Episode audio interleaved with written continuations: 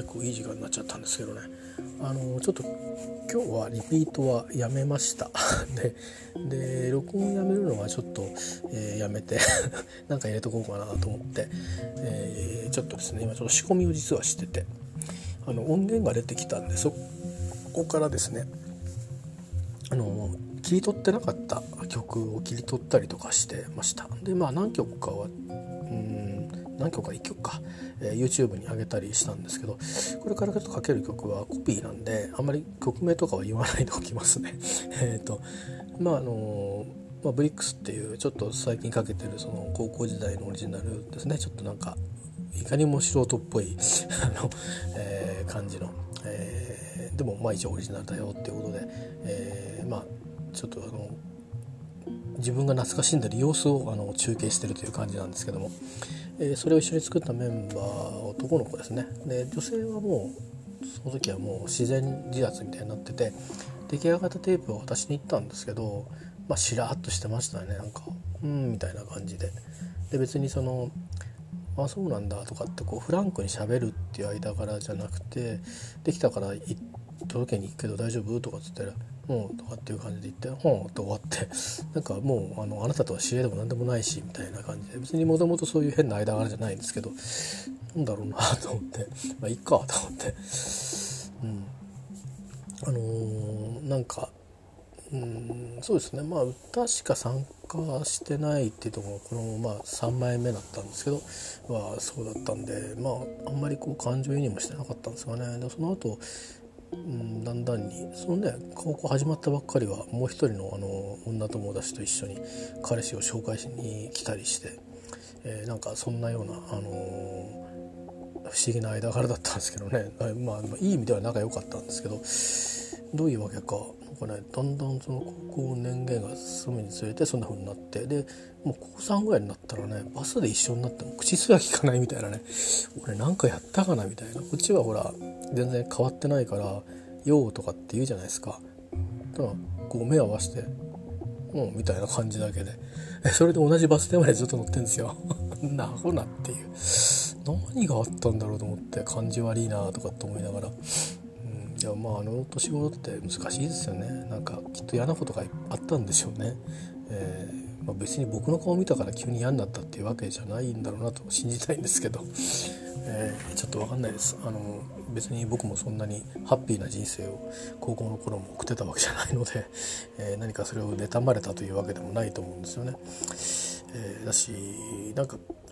ね、あのそういうふうな嫌われてしまうような間柄をなんか地元の友達とそういう関係を持ったとかいうこともないので何が原因だったのかよく分かんないですね、えー、こういうのはあの考えるのが一番いいと思いながらなんとなくその時の様子がね引っかかってるんですけどね。でまあそういうことでもう男の子2人だけがこういて、うん、どうしようと。うんで何かやりたいねって話になっていろいろあってですねその彼は高校1年で中退しちゃったんですよで中退の原因作ったのは実は僕が誘ったあの IMO の3回ライブでで3回ライブが行けないんじゃなくて帰ってきて「うち泊まってきないよ」って言って夜遅かったんでで遅、うん、泊まってきなよっていうことだったのがもう朝まであの喋ってそれで夜朝帰ればいいじゃんにしたのか忘れちゃったんですけどうんまあとりあえず軽くちょっとまあ休憩してから帰る帰るかみたいな感じだったのかなそうやったけどね。でまあ団地の域外のそばのスーパーに自動販売機あるんですよね。でそこでもう夜遅かったんですけど1時ぐらいかな。でまあ、そこまでタクシーでみんなで乗り合ってきてで降りてで自動販売機に行こうかなと思った時に警察の、まあ、なんかバイクが来て何やってんだみたいなことで深夜徘徊でこう捕まったりしてでとりあえずまあね学校に名前言うぞみたいなことを、えー、言わんばっかりだったんでこれ生活指導に言わなくちゃと思って、ま、みんな言おうねみたいな話になって行ったら一番きついペナルティー食ったのが彼で、えー、坊主になれみたいなことになってでそれでなんとなく目つけられちゃったみたいなんですよね。でなんか居心地が悪くなって、ね、嫌になっちゃってやめちゃったみたいなんですよ。聞いてみたら。で他の2人はっていうと僕もここでまあ生活指導の先生も怒られたし担任にも怒られたけどまあまあそれは一回怒られておしまいみたいな。感じ、えー、でしたね。まあそのよ2年になってからちょっとまた大事が起きるんですけど別に僕大事だと思ってないんですけどね、うん、よその学校がちょっと僕らの進学校の対抗するような学校が出てきてそこにメンバーがいたんです一人だからなんかこうねあのいろいろこうほらほら見ろとっていう感じでほら見ろっていうかなんかそう変なライバル心で、えー、逆にその学校同士の変な対立になっちゃってで 3, 3つの高校が絡んでたんですけどうんそういうのがあってなんか目の敵にされたというかのがあって話が大きくなっちゃってですね、えーまあ、コンサートのチケットとか売ったのはいわゆるそのボール団のパー券ですか？パーティーチケット売ったのと同じようななんかしかもね学生がその金銭のやり取りをしてるみたいな。いいじゃねえか別にって思ったんだけど。あのその私立はねあの品川庄司の品川君が行った学校ですけど。えっとね一応僕も受けましたけどね。一期生に当たるんですよ僕ら。まあ僕は違う学校に行ったんですけど、まあ、だから行かなくてよかったってすぐく思いましたけど。あでもまああの結局は絡んできてっていう感じで。まあ親も親もともどもですね。校長室に呼ばれてですね。ここでお詫びなかったら修学旅行連れていかないって言われて。修学旅行行きたいから謝る気持ちなんかさらさらないのにどうも申し訳ありませんでした。って言って、えー、なんかそういう芸人いましたけどね。えー、ねあのったんですけどね。うん。親にはそういうちょっと時々そういう迷惑かけてましたね学校のことではね、えー、まあいいんですけど。まああのうんそんなあことはありましたけどね。あのでも他に別になんか困ることはなかったんでありますが、えー、で曲ができたんでかけるんですけど。でまあやめた辞めた彼は辞めてもサックスだけは続けてたんですよね。で最初サックス吹いてもらったのは2枚目のアルバムで、まあ、本当3人が一応参加はしてでその2枚目の3枚目か。2枚目の時はまああのシンセだけで作った割と僕と先輩と作ったとか僕一人作ったっていう曲と、えー、みんなで「せーのドン」っつってスタジオで録音した曲と,、えー、とあってその時は全員がやっぱりこう練習してやってってやってるから、まあ、活動の実感があったと思うんですけどそれ過ぎちゃったんでまあねあの2人いた女性メンバーのうち1人はなんとなく消えそしてそのドラムをやりたいって言った子も、まあ、参加しなくなり、えー、さっき言ったみたいになんかあのしらっとした間柄に 最後はなってしまい、えー、その男の子と2人だけ残って1人は中退しちゃってるだけどサックスだけはやってるっていう感じだったんで、ま、なんかやった方が楽しいだろうなと思って、まあ、よくは合ってたんですよそのそれからも。で特に僕が音楽を作るかっていうとそういうことも、えー、なかったんですけどまあライブライブ向けにロックのライブ向けに1曲作ったぐらいでえっ、となんか音は撮ってたんですよ音はその後も撮ってて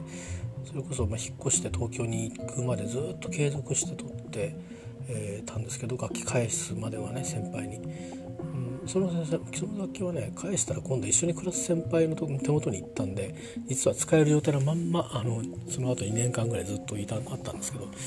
えー、まあそれでそんなようなことだったんですよね。でだけど2人だと何もできないからっていう時に、まあ、ちょうどこうバイト先であの2つ上のお姉さんと知り合いになって、まあ、音楽の話とか、まあ、いろんな話が楽しくてでまあ、よくお話をこうするようになったんですねバイト先で。でそれが終わってから、えーと、バイト辞めるっていうんででまあいろいろあってですねいろいろあってってうちに変なことはないんですけどあのまあ連絡先ですかね、まあ、僕の連絡先は伝えなかったんですけどうちの連絡先もらってでまあ会うようになったんですよね。でまあ僕はあんまりそういうのに免疫がないからえーと、これって彼氏彼女みたいなことなのかなとかとこう一瞬身構えちゃってたんですけど、えー、なんてことない普通にこうなんか遊んで回る友達みたいな感じの あの、えー、ことでまあそれに比べたら結構ね割とこう親密にあのなんていうかなあの感覚が、うん、結構短かったりあの時間が長かったり、えー、してるっていうのはまああったかなと思ってまあだから自分でもよく分かんなくなって もうどういう関係なのか、えー、まあそういうそれはそれでまだあのまた別の思い出としてねいろいろもあったんですけどうん、まあ、結果的に何もないんですけど でもまあなんかあのそういうねあの素朴な問いを投げかけてみたりして、うん、いろいろ、まあ、いろんなお話がをしたりして、うん、そうなんだみたいなあことだったんですが、まあ、結果的には、うん、そうですね。1年半ぐらいそのだんだんまあなんかあんまり話さなくなったり会わなくなってったりしてったんですけど、まあ、僕の方も、ね、受験に入ってったりとか受験の前とかにまあ大体高校2年からもうなんかもうタガが緩み緩みまくって あのえっ、ー、と、まあ、音楽とそれからそういうねあのまあ一応まあ僕ジェンダー男だったみたいでその当時は、えー、まあそうなんだろうな多分な。で えっとまああの気になる人と話したいなみたいな欲求が結構強くてあのそういう意味はとこねあの、ま、手の早い連中はいっぱいうちの学校にもいたしなんかあのね行動力を発揮しちゃう人はいましたけどそれは女性も男性もね、えー、あのそれはもうね情報網があるから全部伝わってくるんですよ。でだけど、まあ、僕なんかはやっぱそういうのは全然、えー、今流に言えばスキルがないので あのとにかくいろんなスキルがないのでえー、本当に何て言うかあれですよねあの映画見てご飯食べてみたいな、うん、とかただただ歩いてとかそんなことしかしてないっていう だけなんで何も進まないんですよね結局ね。で逆にそのまあやっぱり、えー、女性役側の方がまああのー、ねあの老成してるっていうかまあもっとこう何て言うかな男よりもやっぱりあのいろんなことに対して成長してますからあの、まあ、ドライブをかけて、えー、るようなこともあるんですよね。えー、ででもそれのタイミングが結構ずれたりするわけですよね。あのこちらがそういう、うん、気持ちになってる時とそれからだその時にこう相手にされなかったりして。でまあじゃあっていうんでまあなんかそういう縁があって他の人と仲良くなったりしてる時に、えー、そういう感じでこうねあの今度は、うん、その相手側からあのこうコンタクトがあったりして。でその時にまあ普通にこうね相手してるんですよ喋ったりして面白おかしく喋ったりするけど本当だったらそこからこう僕が今度ドライブかけられるんでしょうけど、まあ、僕にはねその時には違う人がいるわけで、えー、そうなるとドライブもなかなかかけづらいですよね、えー、いきなりそんな負担またするわけいかないじゃないですか。あのー、そんな別にそれこそそういうスキルもないですから別に今学生だから何したっていいだろうっていうのはあるかもしれないんだけど、うん、なんかそこはなかったのかなあんまり。まあ、だからそのお姉さんとは微妙ねだからずっと友達でいるんですけど別にそういう付き合うとかなんとかっていう話には一回もならなならないむしろそうじゃないのって聞いてもそうじゃないっていう感じでっていうかそういうことはいいよっていう話になってあの不思議な関係でつながってたんですけどその間に、まあ、僕は何人かそういうふうに気になる人ができてでつながったり離れたりつながったり離れたりしてるっていうでそれを見てるうちにだんだんねそのお姉さんもなんか嫌になっちゃったのか冷めちゃったのかあまあお友達としてもこう話さなくなって、まあ、離れてったっていう感じだったんですよね。という意味で、えー、まあこれを録音したのは高校2年の夏なんですけど、えー、まあ音楽だけでなく、まあ、ファッションのこととかも。まあこの方のしてくれたファッションは別にあの DC ブランドのあの黒ずくめのファッションではないんですけど、えー、もうちょっとこう何て言うかなポップな、えー、ファッションだったと思いますけど、うん、あの人に見せたくないところを見せるようにしなさいとかね。なんか結構そういうの言われましたよ。だからあの、まあ、今僕が半ズボン履いてるとあの太ったじあのおじさんがあのななんすか犬の散歩ですか？みたいな感じのことになっちゃってかっこ悪いかもしれないけど当時ですね半ズボンプレゼントされたんですよ。えーと、メンズビギのね。で「いやビギのもらっても俺半ズボン似合わないよ」って言ってやたら半ズボン履かせたかったんですよね。で「いやいやいやいや」と「勘弁してくれ」って言って。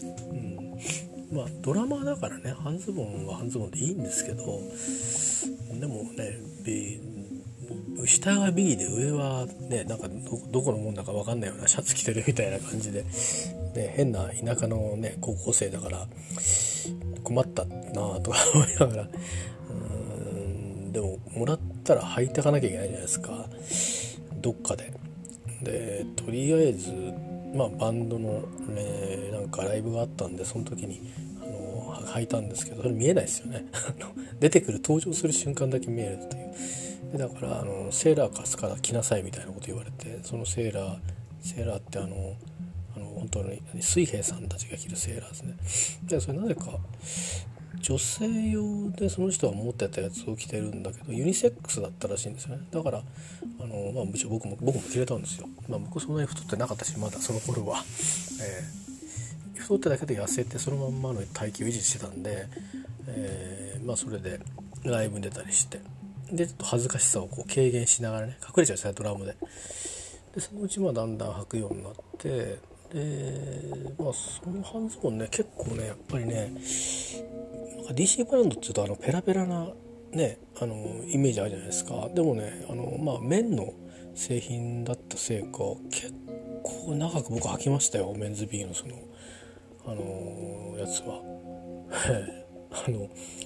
10年ぐらい履いてたんじゃないかな。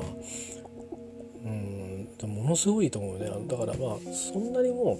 つまりそのおしゃれ的な感じではなくなってきますよね。最初はこう少しクリーム色かなんかしてるわけじゃないですか。それがまあ洗濯の漂白剤みたいのがやっぱり影響してくるから白っぽくなってきて。ねなんかそんな感じだったんですけど。まあそんなようないろんなことをですねいろんなことを本当にたくさん。まあそのお姉さんのお友達っていう人とも電話でね話したりとか、まあ、たまたま東京に出てたらしいんですけど。東京に泊まりた時とかにねなんか話したりとかしてまあそういう面白いつながりがいっぱいあったりしてまあちょうどこれからそうですねこの時期高校2年うんのまあこれこのから半年ぐらいがまあちょうどあれですかねそういう関係のなんか友達のいい関係だった時のピークであとはなんか疎遠になっていく感じになるんですよね。えーまあ、大概そういうの多いんですけどね 飽き飽きられやすい、えー、まあそれはそれとして、えー、いうことでそういう意味でなんかちょっとね一つこう形に残したのは良かったかなって僕自身は思ってます。これ結局配り忘れちゃって僕だけが持ってる感じなんですよ。で一回聞かれたことがあってあの時のテープ欲しいって言われて渡すよとかって言ったっきりまあ、なんとなく疎遠になってっちゃったんで渡さないでそのまんまだしその後も、えー、東京の家でまあその人がもういろんな恋愛をした後に、えー、また別の彼氏がいいという状態の時にまあお友達として再会したことがあるんですけどうちに来たんだけどそれも渡すとかってそういう状況じゃねえなって思ったんで あのもうただ話だけして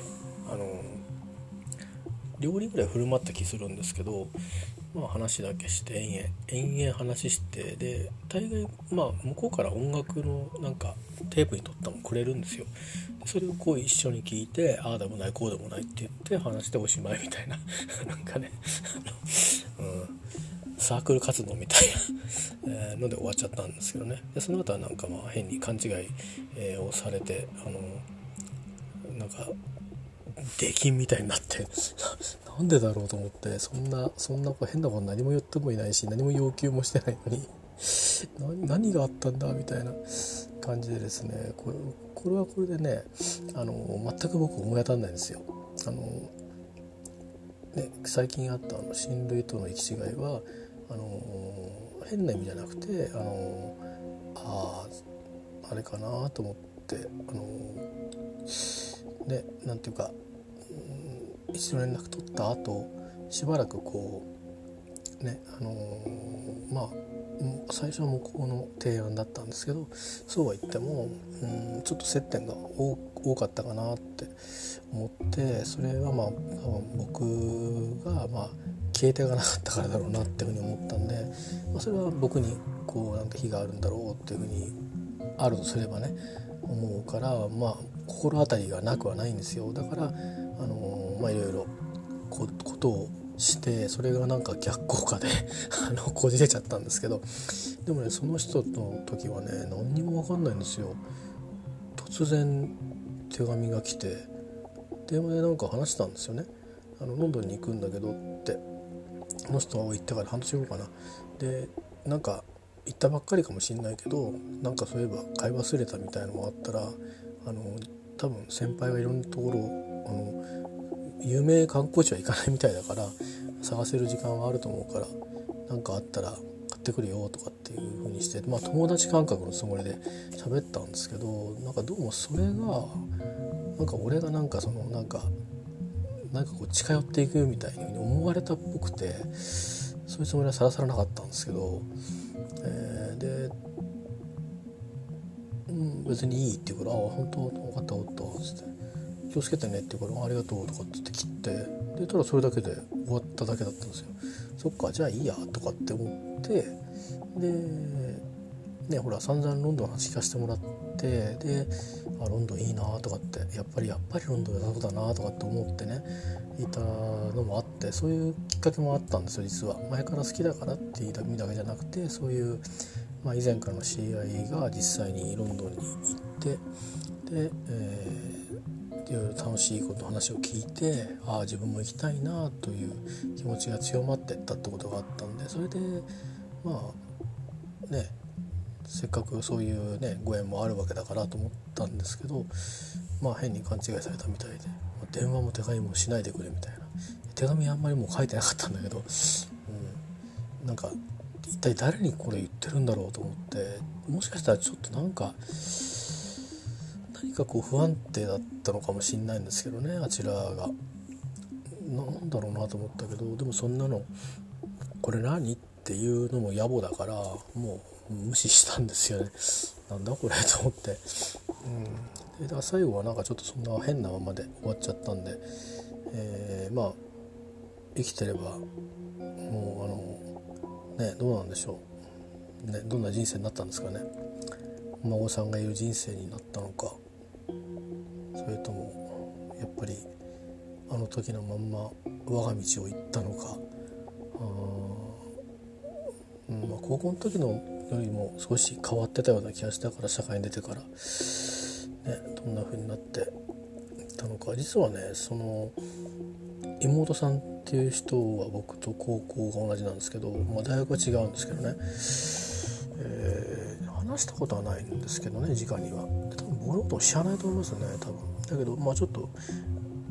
なんかちょっとね大学の方でね実はまあ直接的な関わりじゃないんですけどおっという思うことがあって、まあ、それでこう大学の時にこう再会をしたんですよ連絡取って。どうしてかなっていうふうに思ったので。でそのねあのあれですよ妹さんはあの例えば分かりやすく言うとテレビとかに、えー、結構ね一時期ね出てました。あの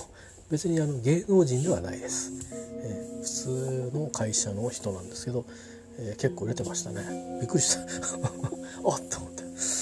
ん、でもそのあっと思ったけどその話をこう家族に、えー、したところで、あのー、別に家族には何のメリットもないし、えー、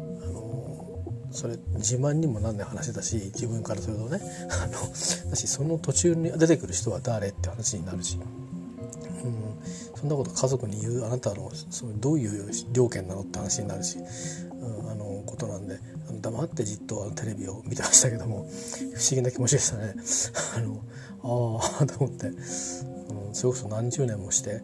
あのー、テレビで見るとはね思わなかったんで。えー、でさすがにその時はねもうねあのそのお姉さんの方ねどうしてるかなと思わなかったです。ね さすがに。もういいやと思って。大体ど大体どこにいるか知らないし、うん。えー、まあそんなことで、まあ、もし、あのー、大変有名な方なんでなんかセミナーとかあってもし僕も何かご縁があって、あの、行くようなことがあったらちらと 自己紹介がてら「お姉さんお元気ですか?」ぐらいは、えー、聞いてみたいような気がしますけど、えー、元気であることをね、あのー、望みたいと思いますよね。えーもうあれですよねなんかいろんなあのまあ喧嘩とかしたわけじゃないからすごくちょっとなんかどうしたんだろうっていう感じのままですからね、うん、でこっちに覚えがないから別に悪びれるところもなくてから、ね、元気にしてるって言われればなんか嬉しい気がしますね。あのー、本当にうちの母親と遊びに行ったりとかね あのいや勝手に遊びに行っちゃうんだよね 何だったんだろうあれだからどういうつもりなのかって分かんなくて、うん、でうちの母親的には、うん、だからそういうことだからそういう人なのかと勝手に思ってるわけですよ。違うからって言ってどうも違うらしいよっつって。うん、そうは見てないらしいよみたいな話をして「何そうなの?」なんつって。23回ね卓球しに行ってましたよなんか、うん、卓球が好きなんだよね。っつって私も好きだからってじゃあ遊びに行くって言ってえ？っつっていや別にあのいいからいなくてって言っていやバンドの練習とかあるからいや付き合えないよっつって。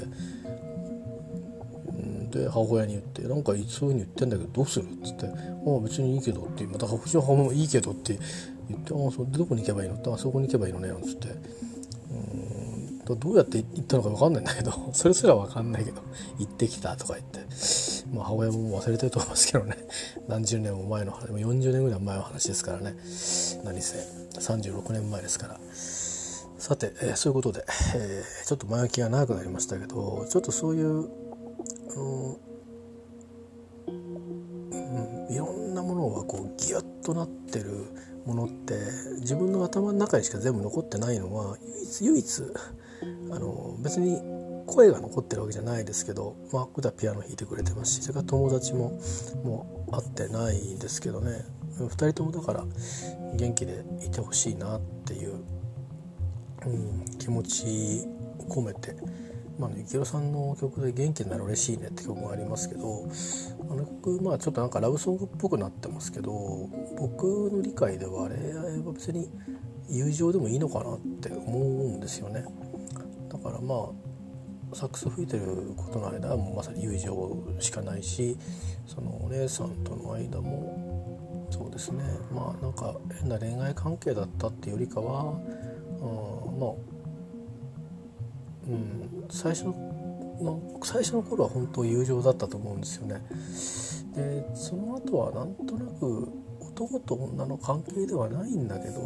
別に変な意味じゃなくて気持ちだけでもそういう関係じゃないんだけどやっぱり男と女の友情っていうのは続かないんですかね。あの男同士って後から例えばちょっとしばらく会わなくても、ね、5年10年にいっぺん会うだけでもあちょっといっぱい行くかみたいな感じですぐこうその時に戻れるんですけどなんかだからうん、そうそういう感じはないんですよねきっとね。なんか終わっちゃうんですね、うん、だからどうだからその同窓会とかっていうチャンネルは結構あの貴重なんでしょうね。最近なんかあの最近というかさっきこう今喋りながらちょっと気づいたんですけどみんなね家庭持ってそれぞれ家に入ったり家を持ってたりというかあまあ今はねみんな立場がいい分かもしれませんけどうん、ね、でもまあ昔に言えば家庭を守る側と、まあね、それぞれにそれぞれに守るっていうか外に出て守るうちに出て守る、まあ、働きながらで守るいろいろあったと思うんですけどいろんなことで、えー、家庭に入ってるわけでで子供もいて、ね、お舅さんがいてお姑さんがいてみたいなあ世界だったり、ね、上司がいて出世レースがとか、まあ、そういう、うん、世界な中で、ね、昔のあの子どうしてんだろうとかあの人どうしてんだろうみたいな。で別にこうパッて会えばお互いに年取ってるわけで あのあの別に浮いた話にはならないわけですよね。まあ、たまにあのうんちらっとねなんか何かの時にそういう噂を聞いたこともありましたけどねあいつとあいつが消えてったとか あの消えただけで何したか分かんねえじゃんっつって、今僕言ったりなんかするんですけどまたまたなんて言われるんですけどねあのいい子ぶってみたいに言われるんですけど。あのー、まあだからそういう時だとねこう大手を振って会えるっていうのはあるんですよね。会えるし大手を振って話せるっていう、うん、のがあるんじゃないですかね。だ顔つきも、まあ、最初見るとはみんなお互いに老けたなと思うんだろうけど話してるうちになんとなくその頃を取り戻すというか、えー、になるんでしょうね。うん、まあ僕はそういうのはちょっと苦手なので、あの高校の同窓会一度行ったぐらいであと一回も参加してないですね。どれにも、えー、苦手だしあとも親はもういないんでね。もともと生きてる間もいなかったんで、えー、っとだからそういうことが始まった頃にはもういなかったんでいる間はなんかねなんか高校卒業するから集まろうかみたいなのがあった時には一応僕も行ったんですけどでも行ってもねその盛り上がる相手がいればいいけどそうじゃないと別になんかお茶濁して終わってちょっとちょっと2軒目どっか行こうよとかっつってあの別に、ね、高校生ですから大したとこ行かなくてなんか安い焼きそば出してくれるところがお座敷があるんで 座敷でみんなで焼きそば食ってるっていう それが一番楽しかったっていうのがね思い出に残ってますけど。さて、えーと、今日はねちょっとね長めになっちゃうかもしれないですけどえっ、ー、ととりあえずねあの、こんだけ喋っちゃったから1曲だけにしとこうかな。とりあえずね。えー、っとうん。あの、そうそう。じゃあ思い出の断片ってことで音は3つね。で音楽を1曲かけて。で後でちょっと、思い出の断片を、えー、どうしようかな。うん。これはやっぱり2回に分けようか。とりあえずえー、っと今日は1曲だけこの後つないでそれで終わりにしようと思います、えー、ではまあコピーになります。あの僕はねこれ、えっと、歌を歌ってますけど途中ねなんか歌がなくなるとこあるんですけどそこは、えーと、ストリングスキーボードを弾いています、えー、この頃はねスタジオ入るとこういう音楽やる時は、まあ、キーボードを弾くことが多かったですね。ドラム叩いたりとかっていうのはなくてドラムメンバーがいたんでね。あのロックバンドではドラムを叩いてましたけど、えー、なんかこういうこっち系の音楽の時はなんかキーボードを弾いてるかコーラスみたいな掛け声みたいなことをやってるかなんかそうそう。あの格好は全然違うんですけど見た目は。見た目のかっこよさは何もないんですけど立花はじめさん的役回りですかね。サックスが吹けないです立花はじめさんっていう。でかっこよくないってなると何者なんだろうって話なんですけどね。えまあ、そんなことをしております。アルトサックスとストリングスキーボードとエレピですね。でチューニングが微妙にね前よりかはサックスもチューニングちゃんと合ってるんですけどうんどうだったのかいまいち確かピアノに合わせたはずなんですよ。あのー、でストリングスキーボードもチューニングが効いたのかな？ちょっと覚えてないんだけどね。でも多分ピアノに合わせたとは思うんですけど、えー、なんか思いっきりあのえっ、とボーカルはあのリバーブとかでねちょっとあの音量のないところをごまかしてますけど、えー、まあ聞いてやってください、えー、ではちょっとかけます、えー、これは有名な映画の中で使われてる曲だそうですよ。えー、で YouTube の方にも上げてあってイメージはパリかなと思ったんでパリの、えー、旅先の写真をあの貼り付けましたけど泊まったホテルからのね写真を。うんどうだったんだろうなちょっと僕もまた後でチェックしてみたいと思います、えー、ではかけますね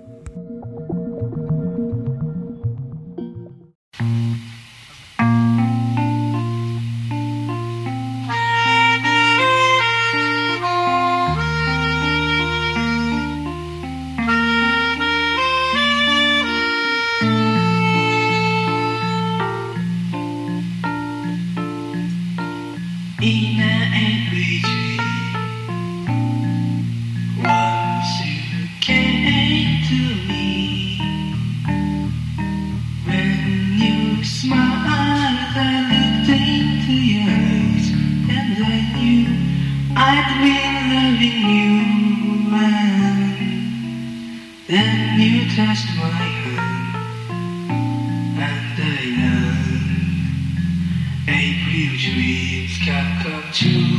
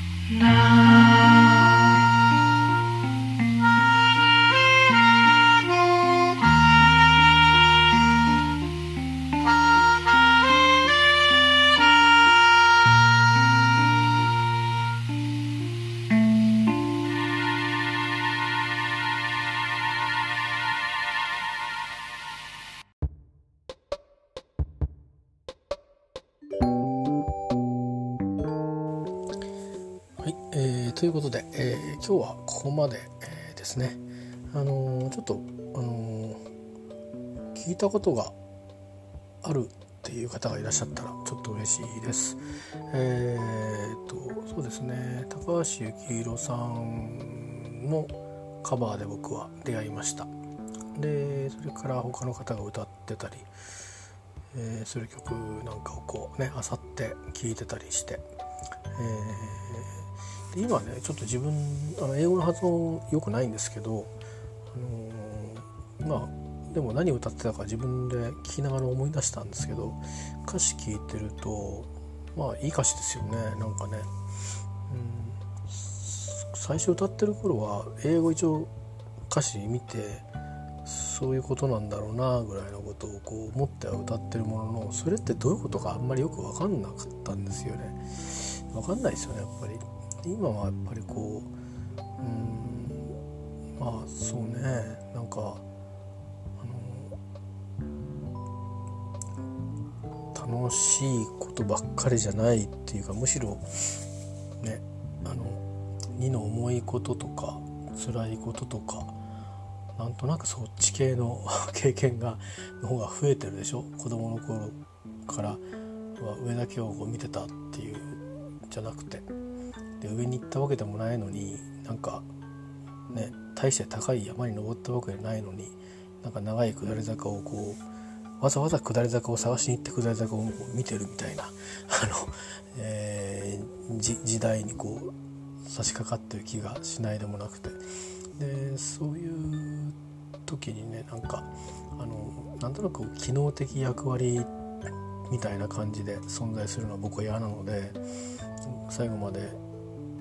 一人のねなんか人としていたい気がするんですよだからまあ、子供たちはお父さんお母さんって呼ぶけどパートナーからお父さんお母さんって呼ばれたくないですね。うんあのっていうのは子供たちから見ればお父さんお母さんっていいと思うんですけどパートナーからお父さんお母さんって呼ばれると俺はお父さんじゃないよ君のって理屈っぽいですけどそういう考えなんです昔から。だから嫌だって最初から話をしていて。うん、で最近は名前呼びたくないから名前呼ばないですね。あの呼ぼうとすると名前を呼ばなきゃいけなくなるからあの僕に話しかけなくなるという。それもどうだったかなと思ってね。だったらお父さんもありにしとけばよかったかなと最近ちょっと思ったりしますけど。でもお父さんとかって呼ばれるとなんか俺嫌だなやっぱりな。なんでですかね。いやていうかなんかうん分かんないんだよね。別にそんなに何かフリーにできるお金持ちでも、うん、なければ何か特別な才能があるわけでも会社を経営してるわけでも、うん、つば抜けた素敵な男の人でも別にいないわけで一体何が操作してるのか分かんないですけどまあこれは趣味思考の問題でしょうね。多分。っていうのとあと本当にお父さん的役割になっちゃうのが嫌だったっていうのがねありますね。役割をするのはいいんですよ。いいんですけど別にお父さんになるために生きて生まれてきたわけじゃないから自分は自分のやりたいことをやってるつもりでいてその中に子供を育てるっていうとちょっと母親のはね、うん、実際に役割が大きい気がするんだけどうちの場合は、うん、まあそのそれの環境をちゃんと保っていくっていう、うんことに対してはまあとにかくセンシティブに常にこう来たし今でもいるし、あのー、結構なねヘビーな事件が結構自分には起きたんですけど事件っていうか出来事がね起きてしまったんですけどそれでもこうなんとか、えー、心を強く持ってやりきってきたっていうのはやっぱりそういう、うん、役割に対してはね認識があるからでだけどその役割が俺の全てじゃないよっていう気持ちではいるんですよ。で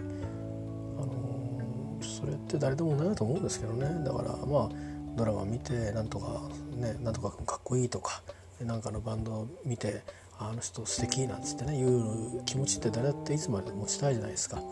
それが別に女性の特権だと僕は思ってなくて男性だってのそうあっていいんじゃないの？と思ってるわけですよ。で男性がそういうことを思うとすぐになんかこう悪いことしてかすんだろうっていうふうに思われるんだけどそんなことはないわけでね、えー、あの別に何て言うんですか美しいものは美しいし美味しいものは美味しいしで人が醜いと言ったっては僕は美しいと思うと思ったら美しいんだと思うしなんかそういうのまんまじじいになっていきたいんですよね。でじじいになってそういうまんま死にたいんですよ。変にこう誰かの型にはめられたくはないですよね。そもそも別に浮かばれね浮かばれる人生ではないわけだからそんなね誰かに、うん、取り立ててもらうわけでもないしなんか自分は自分として生まれて自分で、えー、生まれ自分として生まれたっていうかもう生まれちゃったわけだから、死ぬまでの時間ぐらい自分の思う通りにさせてもらいたいなっていう価値観ぐらいは自分の好きにさせてほしいという、まあ、ことなんですよね。え何言ってんだろう今 いやまあそうです April Fools のその歌詞を見ていろいろ考えたんですよ。あの True Love Found Us Now って、まあ、要は2人のだけの話で言えばきっと今は誰も分かってくれないかもしれないけどきっとあの本当の愛っていうそっち自体がねそっちの概念自体が僕たちを見つけてくれるつまり僕らは見つけるさってことを言ってるんだよね。うん、でそれはまあ別に恋愛だけじゃなくて広い意味のそのあの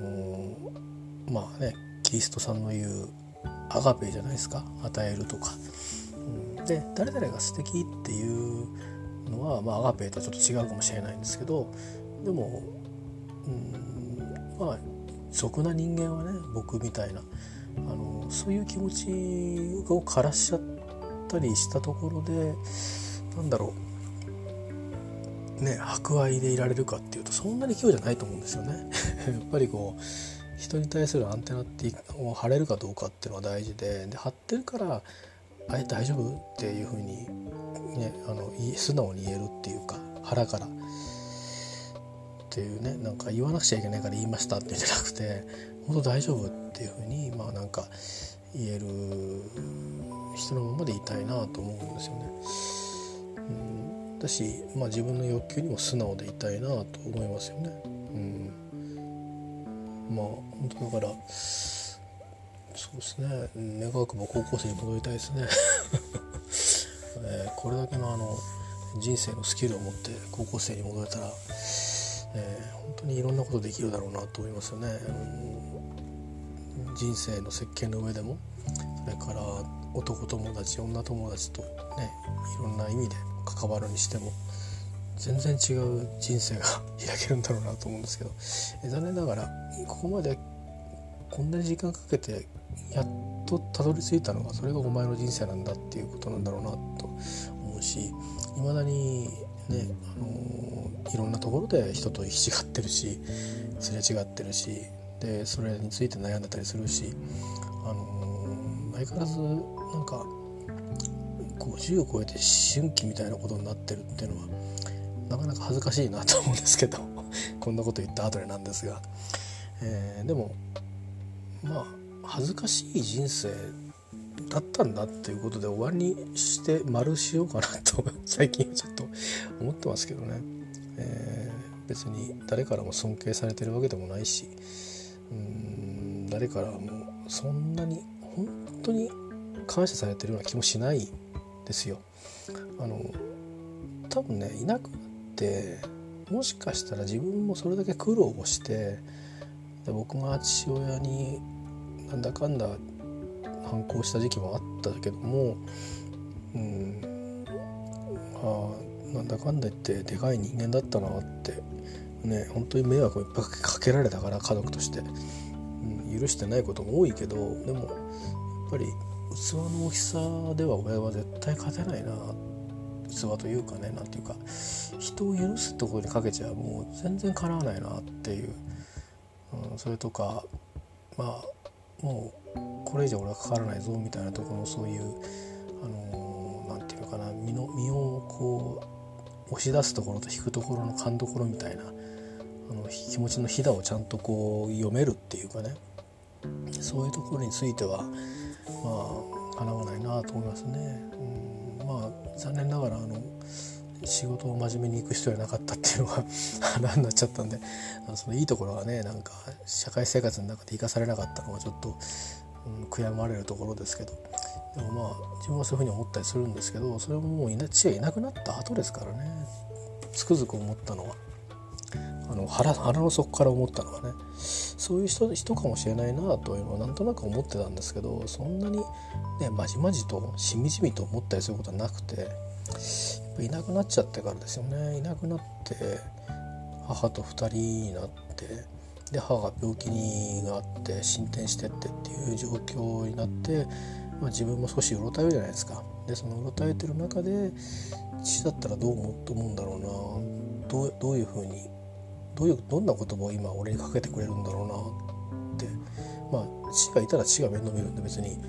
立場違うんですよ本当は。まあでも例えば脇にですよ幽霊みたいにして登場してきたら何て言うんだろうなとかって思った時がありましたね。ちょっと心が弱くなった時にね。えー、でもきっと多分、うん、全然たじろわないんだろうなって思ったんですよね。確信しましたけどねそれはね。だからそんな風に僕も、う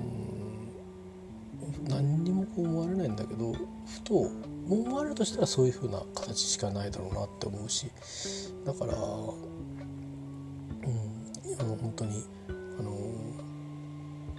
ねあのいつまでたっても あの、えーと、大人っぽいあの行動がどうもできてないみたいですけどだからそれは無理なんだろうなということですかね。だからせめてあの倫理に戻ることがない、えー、ようにということだけまあ注意してね。まあなんかこう身持ちが悪いことがないように。まあ気持ちが悪いって別にねあの男だからね結局そんなことはまあなかなかないんですけど、えー、なんだろう。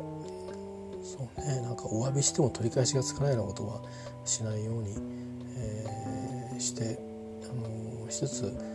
あとはまあでもねあのそういうあの好きなものに対しては好きでいたいなと思うし、うん、で別にね中で内心思うのは別に自由じゃないですか。あのいきなりね僕もあの14歳のアイドルのコンサート行ったら気持ち悪いかもしれないけど あのそれは気持ち悪いかもしれないけど、うん、でもねあの根本的にはでもね別に自由なわけじゃないですか。でねノリを超えなければいいわけですよね。そのまあそれなりに応援をするということであれば別にいいんだろうし。だからねそうそう森光子さんがねジャニーズの人たちと親交があったっていうのはあの人はまあ偉い大女優だからっていうそれもあるかもしれないけどもうねあのすごくすごくみずみずしさがあった人だからじゃないですかね。うん、私もぜひそうありたいですね。あの、えー、別にそういうことをしたいわけじゃなくて、えー、なんかやっぱりじいさんになったからってじいさんの友達とばっかり遊ぶとか、ややおらこうできもしない将棋を打ちに行こうとは思わないですよね。あのうん。いやししたいことをしたいし見たいものを見たいし、うん、